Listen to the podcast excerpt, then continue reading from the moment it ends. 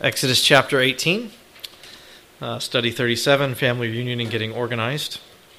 Uh, so Exodus chapter 18. Go ahead and, and uh, stay here. Uh, we're gonna we're going to to, to take uh, this section really in, in this whole chapter tonight in two sections. Uh, in the first section, in verses one through twelve, we see two pictures of true faith. Is what we'll be looking at. Uh, we'll see that uh, we'll see Jethro's faith, and we're going to observe and I think argue well that that all the ingredients here are present for a, a true uh, and complete uh, conversion to worshiper of the Lord, and and uh, then we also see uh, the evidence of, of Moses' faith, evidence in as he he names in what he names his children, and then then the second half we'll see how Moses, with some definite help from his father in law uh, starts to set up a, a structure uh, for the church in the wilderness. And then as we look at that, uh, it'll, it'll, be pretty, it'll be pretty clear. Um, in the first half, we're going to go, oh, wow, that's an Old Testament picture of conversion. And in the second half, we're going to go, oh, wow, there's a lot of principles there for uh, Presbyterianism and, and, church government in general. So, uh, which makes sense to us because we remember that Israel is, you know, they've been rescued from Egypt. Uh, there's a lot of them, over a million probably of them, and they're on their way to the promised land. And uh, that many people are going to need some sort of structure to live together. I mean, uh, as we'll, we'll talk about it, you know, we have families with even, you know, uh, three or, or four kids, or I don't know how many uh, you guys have now, a lot. Um, um, but, you know, just the amount of conflicts that go on in our own households with that many uh, we can only imagine that being multiplied by, um, you know, um, to the umpteenth power with that many more sinners trying to live together. So, uh, so let's take a look at uh, the first half, family reunion. I'm going to read verses one through twelve, and then we're just going to pull out a few. Uh, observations, and then I'm going to be asking you guys uh, just a lot of questions about, um, you know, what do you see uh, in Jethro's conversion, and is it a true conversion, and, and how do we know? So that's kind of those are some of the things that I want you to, to listen for. So Exodus 18, starting at verse 1, Jethro, the priest of Midian, Moses' father-in-law, heard of heard of all that God had done for Moses and for Israel his people, how the Lord had brought Israel out of Egypt. Now Jethro, Moses' father-in-law, had taken Zipporah, Moses' wife, after he had sent her home along with her two sons. The name of the one was Gershom, for he said, I have been a sojourner in a foreign land.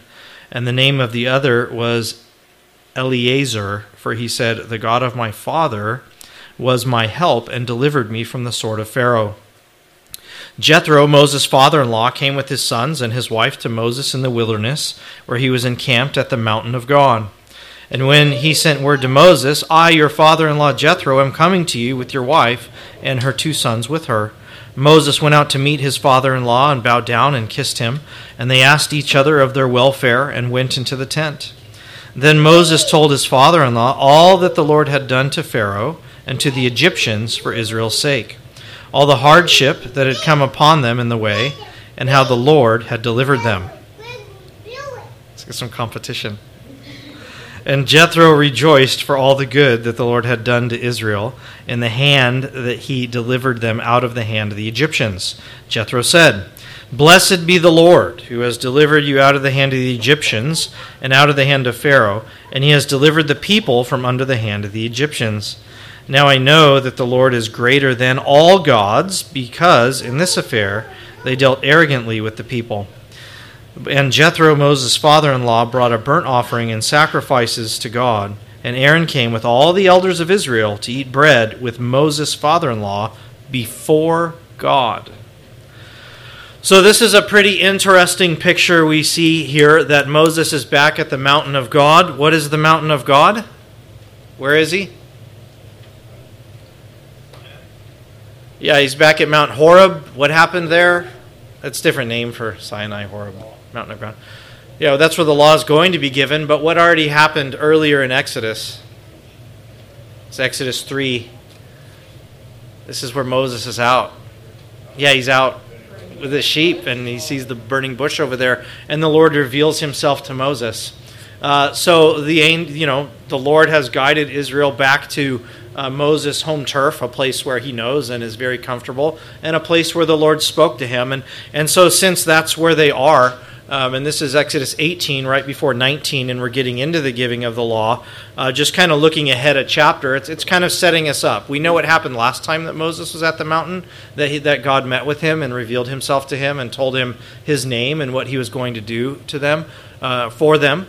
And now, you know, it's kind of setting it up like, oh, is, is something else going to happen? Is there going to be another encounter with the Lord Almighty?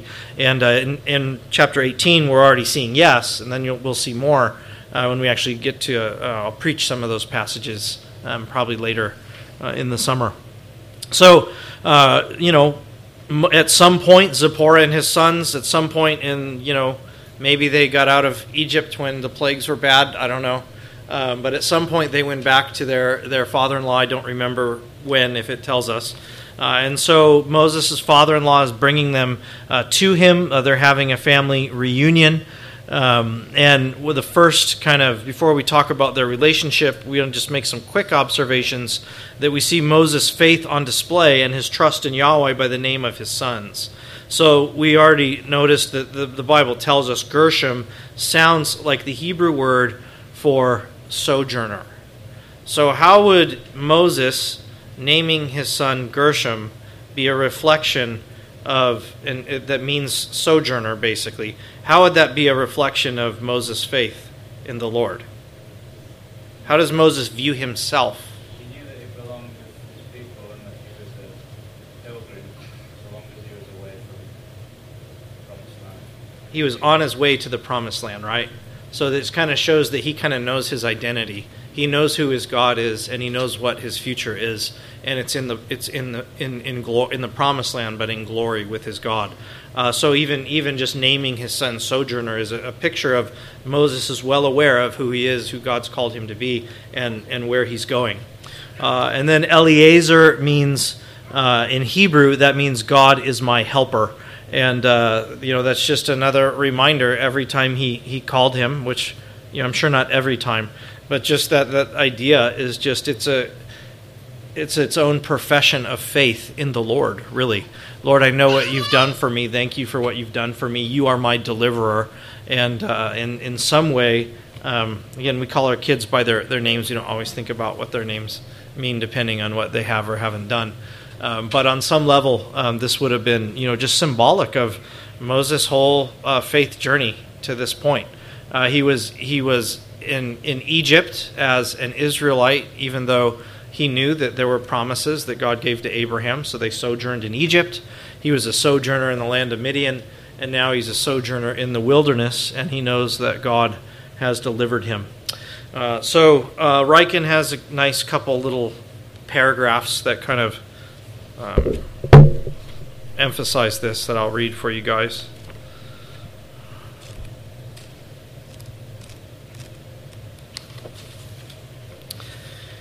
He says, in understanding how Moses related to his family, the names of his sons seem significant.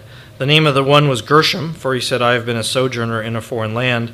And the name of the other, Eliezer, for he said, The God of my father was my help and delivered me from the sword of Pharaoh. When Moses named his sons, he was telling the story of his life. Gershom sounds like the Hebrew word for stranger there. The name expresses the alienation Moses felt after first leaving the land of his birth. He had killed an Egyptian, so he became a fugitive from Pharaoh's justice, finally ending up as a stranger in Midian. But he called his second son Eliezer, which means God is my helper.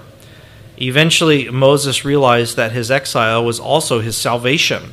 God had delivered him from death by enabling him to escape Egypt. Thus, he gave his younger son a name that would serve as a living testimony of his faith in the God of Israel. Together, the names of Gershom and Eliezer told the story of Moses' life. I was a stranger there, but God is my helper. These two names also describe what was happening to the nation of Israel. Like Moses, the Israelites were strangers in Egypt, but God was their helper. He saved them from Pharaoh's sword. We make this same transition when we come to faith in Jesus Christ.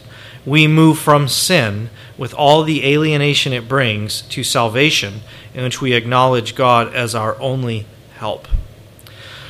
And so, just it's just a picture of, of Moses' faith here, but then we also get uh, a picture of um, Jethro's faith. And before we look at it, I mean, if you already looked at your outline, that's fine, but you might, you know, try to think of the answers before you look at them in too much detail here, just for fun to see if you can, can see them. Uh, so, what are we looking for in this account?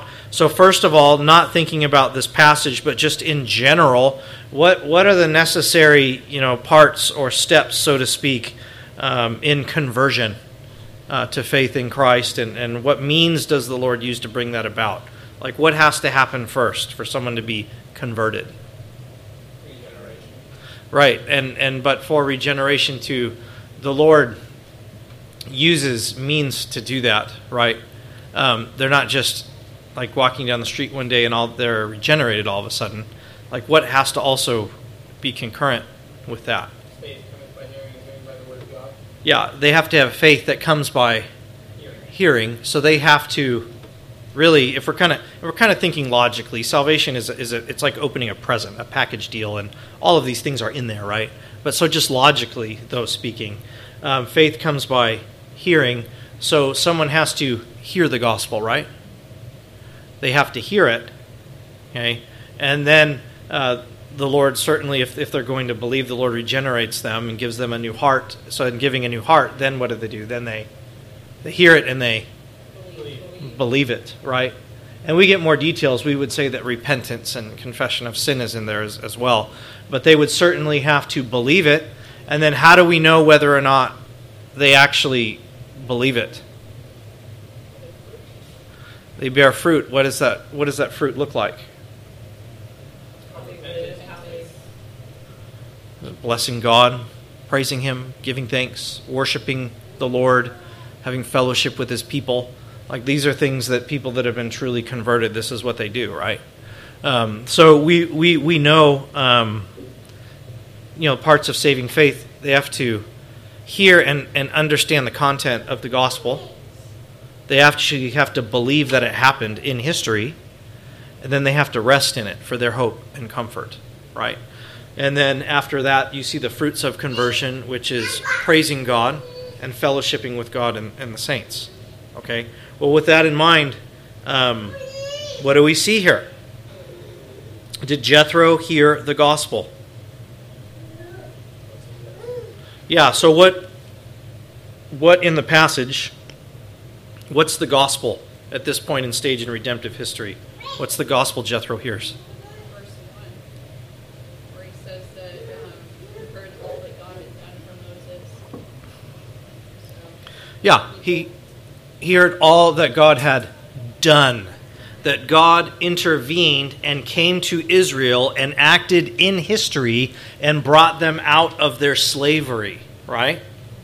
I mean, those are all real events in history that occurred, and he heard about them. So, as Jake said, faith comes through hearing. Uh, there's another part, in the, another verse in these passages where uh, Jethro hears again, and how, how does he do that? What are those circumstances? Um, verse 8. Verse 8. What happens in verse 8? Yeah, Moses gives an eyewitness account of what the Lord did, and a personal testimony. Right. So, um, just thinking. Okay, do we have an eyewitness account to the events of the gospel of Jesus Christ? Well, we actually have more than one, right? We have four, right? Matthew, Mark, Luke, and, and John.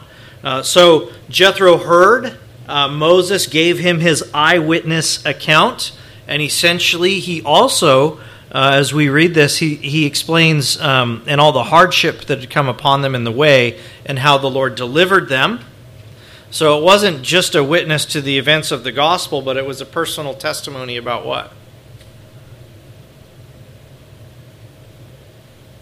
So Lord continuing to provide for his people, continuing to save them. So what we actually we see here is we certainly see the preaching of the gospel uh, and those events that happen in history from an eyewitness, and there's a personal testimony to God's faithfulness in, in his own life. Um, I don't know. I don't know. You guys probably, you know. I mean, I'm. I don't understand why you don't, but you probably don't sit around reading the directory of public worship. I mean, it's actually really edifying if you take it in small doses. Um, so I recommend it. But one of the things in our directory of public worship, which um, there are various parts in there, it, it, it's split up. These are the things you must do. Uh, these are the things that you, you, you are a good idea to do, and these are some things that you can do. Is kind of how they divide it up. Uh, but one of the things in there is when someone comes to faith in Christ and they're going to, you know, be baptized and take their vows and, and whatnot. Um, it allows. It says, you know, if if the session deems it's uh, appropriate and a good idea, essentially, you know, uh, in the worship service, it's appropriate for them to give a personal testimony, right? So there is a there is a place even in our church order. Now I don't. Maybe we'll do that someday and be brave because I don't know of any OPCs that do that, but uh, it's in our book, and there's examples of it in the Bible. Um, so who knows? But uh, that's what th- those are the inputs though for for for Jethro here. Um, how do we know? Uh, did Jethro believe these words? And if he did, how do we know from the passage? Verse 10 said, Blessed be the Lord that delivered you. So, I mean, he's basically attesting to it. Yeah, and if you back up one verse, it says he rejoiced as well. So he rejoiced. Um, so we know that he believed Moses and he rejoiced in that good news. And then I would say verse 10 is an, where he says, Blessed be the Lord who has delivered you out of the hand of the Egyptians. Uh, that's, that's a profession of faith. So he rejoiced, that shows that he believed. And then he also professed his faith publicly, at least before the people that are there, explaining what it is that he believed. So again, this is a part of the whole package that we view of conversion. As someone, you know, comes uh, to, to faith in Christ and they're baptized. They make profession of faith before the church in these things. Uh, and then uh, after, so after Jethro does all of these things, uh, then what does he do in verse 12? Two things. Yeah, he, he brings offering unto the Lord and worships the Lord. And then what else does what else happens? That's fellowship, right? A table fellowship. Do we is that you know someone comes to faith in Christ? They're baptized. They make profession of the faith, of faith, right? They they are they're offering up themselves as a sacrifice before God, and they're communing with the Lord and the other saints at the table of the Lord, right? So actually, I, I don't I don't really know necessarily if there are people that argue that Jethro um, wasn't legitimately converted or, or not. Like I don't know if they do, um, but I would I would argue that we just found everything. I mean everything, just about. I mean I guess we don't have per- repentance. I guess, um, but we have everything that you find, all the ingredients for a, a legitimate uh, and valid conversion to the Christian faith. Um, and so that's that's pretty interesting that you know he's a Midianite, he's outside of Israel, and we know that God is going to kind of work in Israel, and other people are going to see that and kind of come to Israel. But we already see the Great Commission. You know, the gospel is going to go out to all nations. We already see a picture of that, and it gets sprinkled in all the time, right? So the gospel is fully going out to all the nations in the New Testament, but that doesn't mean that it's not already going out even immediately and the other nations, even as they quake and tremble in fear, are also hearing hearing about the gospel as well. Uh, so that that was kind of neat. I thought just to see. I just had never looked at it like that, and as I was reading this, I just went, "Hey, I think we might have everything that constitutes a legitimate conversion in here." Um, there are, I, I, think, there are some good, um, just kind of thoughts and lessons to us as we think about evangelism, and even evangelism to our family. Uh, this is Moses' father-in-law. Uh, did you did any does anything come to mind as far as maybe just some practical application about evangelism and especially in our families? Uh, Moses um, was respectful and reverential toward, toward his father-in-law. Yeah, why did the passage include and he bowed down essentially and greeted him and asked how he was doing? Like is that really essential information? Not really. So it's essential for us because the Lord put it there for a reason. The Lord wants us to see that relationship, right? So, in as much as we can, sometimes relationships with our, our non Christian family uh, or family that are just very, in a very different place, maybe professing Christians, but a very different place. Um, I, I think this is a, I think Moses is being a good example here, you know, of just keeping up, up that relationship. Uh, anything else that you saw that might Moses, Moses uh, basically shared the work that God had done in his own life and, uh, and in these people. So just showing God's work and his faithfulness. Yeah, we rightly emphasize the preaching of the gospel because those are the means of grace that the Lord uses to create faith and to regenerate and whatnot. But that doesn't mean we should de emphasize how the Lord uses personal testimony, right? Personal testimony is not a substitute for the preaching of the gospel, but personal testimony is important. And the Lord uses that to, to lead other people to Himself. Hey, maybe if they saved, if the Lord saved that guy, maybe there is hope for me, right? So, um, yeah, so I think just an encouragement. Uh, sometimes in our circles, we kind of, you know, de-emphasize personal testimony because it kind of, it sometimes it, it became a substitute for the preaching of the gospel. Um, but it's kind of, you know, it's the old saying, "Don't throw out the baby with the bathwater." Personal testimony is something that the Lord is pleased with and certainly uses in mighty ways, right? In, in accompanying with the preaching of the gospel. Yeah. So anyway, I thought I was pretty uh, fascinated by just that kind of line of thought this week. Um, any other thoughts on the first 12 verses or Well, I did, uh, uh, Romans came to mind as far as, you know, wondering about the legitimacy of Jethro. I don't know, he said some people may question it. Um, but in Romans it says, if you believe in your heart and profess with your mouth Jesus is Lord, you'll be saved. So, you know, just, just like, I mean, that's what we can take, that's what we have, right? Is- Seems like that- that's what Jethro did. You know, other people that we might know, you know, is, if that's what they profess, then we have to take them at their word unless they show us otherwise. really. yeah, But that's the verse that kind of came to mind as I, as I saw that. it's a good connection. Uh, and someone might say, well, why didn't he join them? Well, we also read that he's a priest of Midian. Like he's kind of has an important role with his own people. And I'm sure he's all, I mean, if he could, I'm sure he's got a lot of goats and we know he's had a lot of daughters and whatnot. And, you know, so I'm sure he took that faith back uh, with him. Midianites show up later, usually not in that great of a, a light. So I'm not sure, you know, how much evangelism he did when he got home, but this looks like an authentic conversion. So, all right, well, let's take a look then, if there's nothing else on that, um, at just Israel, how it starts to get organized here. And we kind of want to do the same thing.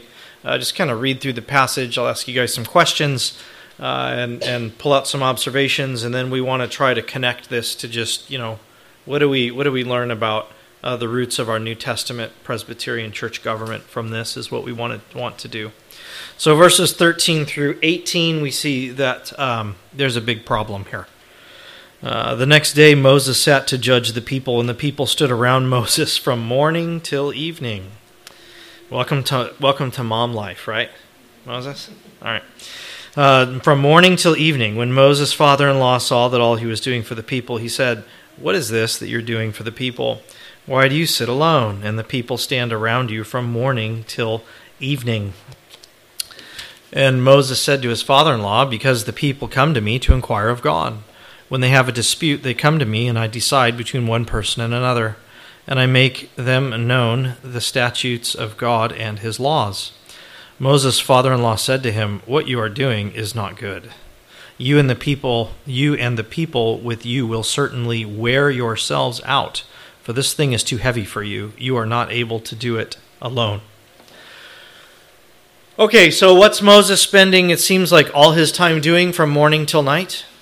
Dealing with disputes between people. I mean, how does it how does that sound as a way to spend your days?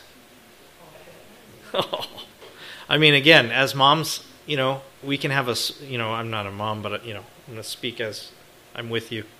Um, because, you know, when dads are, when dads are home, oftentimes the kids don't fight as much. Because, not because dads are better, because they're just not as nice as moms sometimes. Anyway, um, but yeah, that's just exhausting and tiring. We can imagine how that would be for an entire nation. Um, you know, and and so uh, how how does how does that going for Moses? His father-in-law notices. How's how's it seem to be going? Would you say this is sustainable? No, it's not sustainable, right? Like something has to give here. I'm sure when Moses, you know, was drafted into this uh, position as mediator, um, this is probably, you know, not the job he had in mind uh, after Israel was in the, the wilderness. You can imagine him thinking, Lord, if I knew this is what you're going to have me do all day. Um, but anyway, so Jethro proposes a solution in verses 19 through 23. He says, Now obey my voice. I will give you advice, and God be with you. You shall represent the people before God and bring their cases to God, and you shall warn them about the statutes and laws, and make them know the way in which they must walk and what they must do. Moreover, look for able men from all the people, men who fear God, who are trustworthy and hate a bribe and place such men over the people as chiefs of thousands, of hundreds, of fifties, and of tens. And let them judge the people at all times. Every great matter they shall bring to you, but any small matter they shall decide themselves. So it will be easier for you, and they will bear the burden with you. If you do this, God will direct you, and you will be able to endure, and all the people also will go to their place in peace. All right, so in general, summarizing, what's the procedure that Jethro uh, recommends here? Delegation. Delegation, right? And uh, it looks like kind of a, a pyramid delegation, right? Um, you have you split them up into thousands, and then you split those thousands into hundreds, and then you split those hundreds into fifties, and in the fifties you split them into to tens. And so it sounds like the idea is something like um, maybe there's you know one kind of lower lower court judge for the ten, and then another one for the fifty and the hundred and the thousand. Right? It's kind of that's kind of what it sounds like here. Um, well, I would argue that's a shadowy form of Presbyterianism, is what I'm going to argue for. But, um, you know, uh, maybe, uh, you know, maybe Episcopalianism is an, an early, unformed, unmature version of Presbyterianism. So the Old Testament is types and shadows, and more revelation, it gets clearer. So maybe, maybe if you want to see it like that, you know, a little more primitive, a little more, you know, we have more light now, but okay. Well, rulers is plural. Uh, Set rulers over them. yeah, the rulers is plural. So you're saying there could be One bishop uh, over. That's true. It is a plurality. There's always a plurality of elders here. That's a good. That's a good point too. So,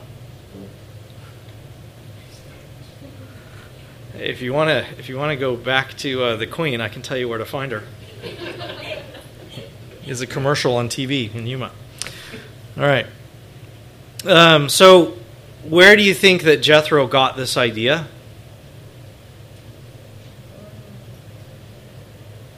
Who is he and what does he do? Yeah, maybe you're giving Jethro even more, more credit than, like, what's he doing already? He's already a priest. He's already governing, right? And so I don't know how many people he's over, but he's already governing, and so he's already got some experience, and it seems that it probably is going okay with him if he's got some wisdom in that. Uh, so that's probably where he got this idea. Um, does that seem odd to anyone that some of Israelites' uh, structure, and we'd say even, even some early forms where we look to some roots, old Presbyterian roots in the Old Testament? Does anybody think that's odd that we get that from Jethro, a, a Midianite?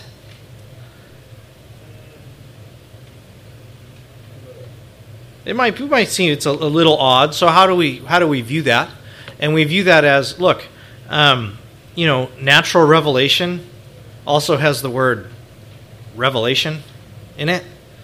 Natural revelation also comes uh, from God. So there are many things that we're specifically told in special revelation in the Word of God.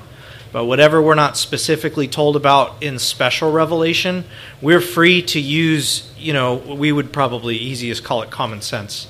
but common sense, logic, um, common grace, these kinds of things, uh, just to order things according to how they seem best and order them according to what we say is, is the light of nature, because that's not ordering them apart from God and His Word per se, because it's still revelation, right?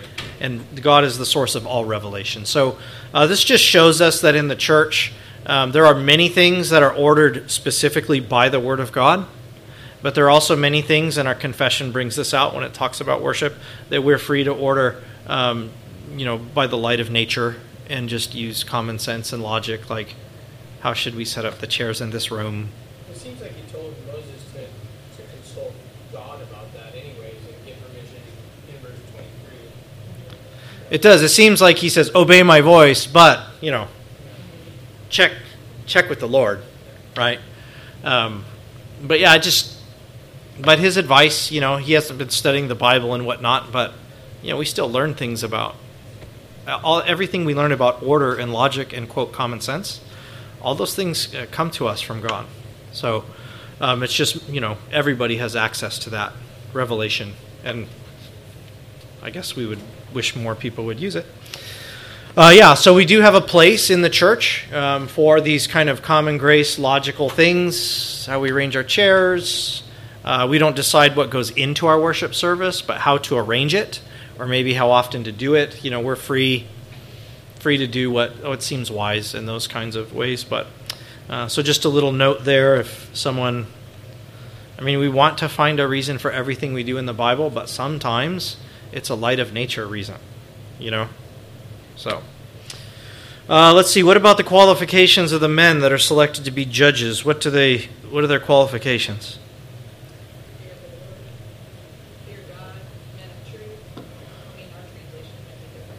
It's whatever's in there. It's fine. It's, yeah, they're not out for a bribe, hating covetousness. They're satisfied with what they have. They love truth. Uh, they fear the Lord. Um, what does that sound like a qualifications for? Sounds like elder and deacon, right? Imagine that. The Apostle Paul, when he's writing those pastoral epistles, where did Paul certainly inspired by the Holy Spirit? But we also know that Paul was raised and trained up under a famous rabbi.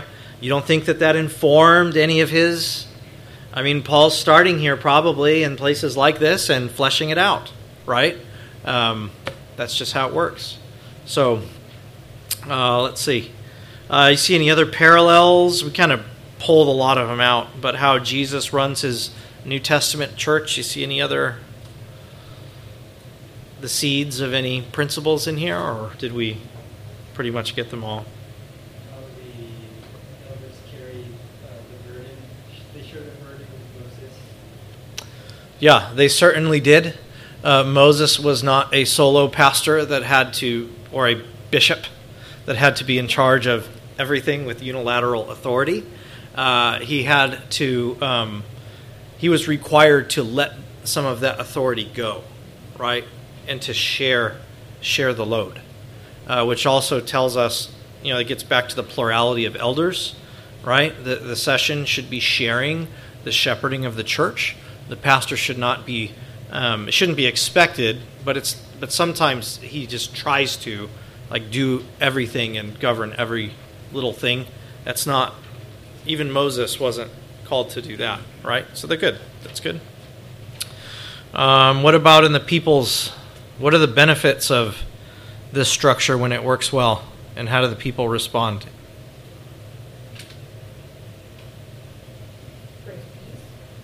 Oh, so if we do things according to the way that the Lord asks us to in the government of His church, one of the results is peace, right? So that also requires us then to do what? As just congregants. Yeah, and it's in our church membership vows that to submit in the Lord, right? Those are important words, okay? Um, but we have to submit to that authority, right? And the better we do that, uh, the more peace there will be, right? And this is actually true in, in all relationships where there's someone that's in charge and someone that's called to be a, a follower or a subordinate, whether that's in a, a family structure, a marriage, uh, work, you know, whatever it is.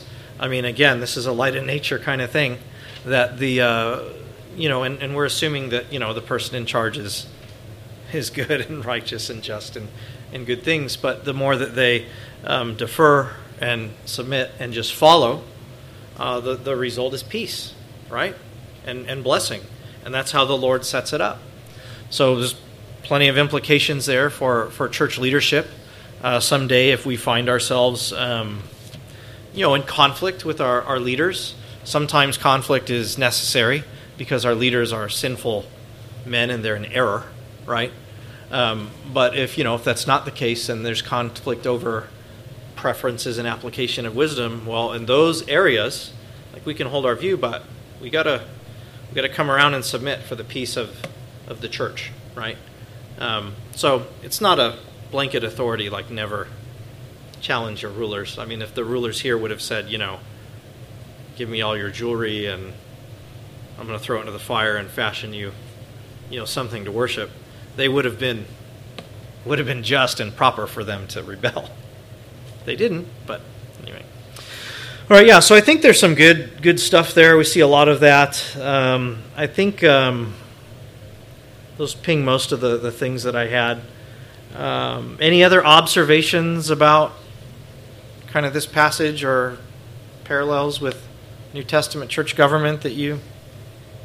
In verse 20, you shall teach them ordinances and laws, Mm. and shall show them the way wherein they must walk. Reminds me of Christ instituting the Lord's Supper, how Paul speaks about the ordinances. Yeah, and this is again certain officers. We'd say ministers of the word, or some people in Presbyterian have a different.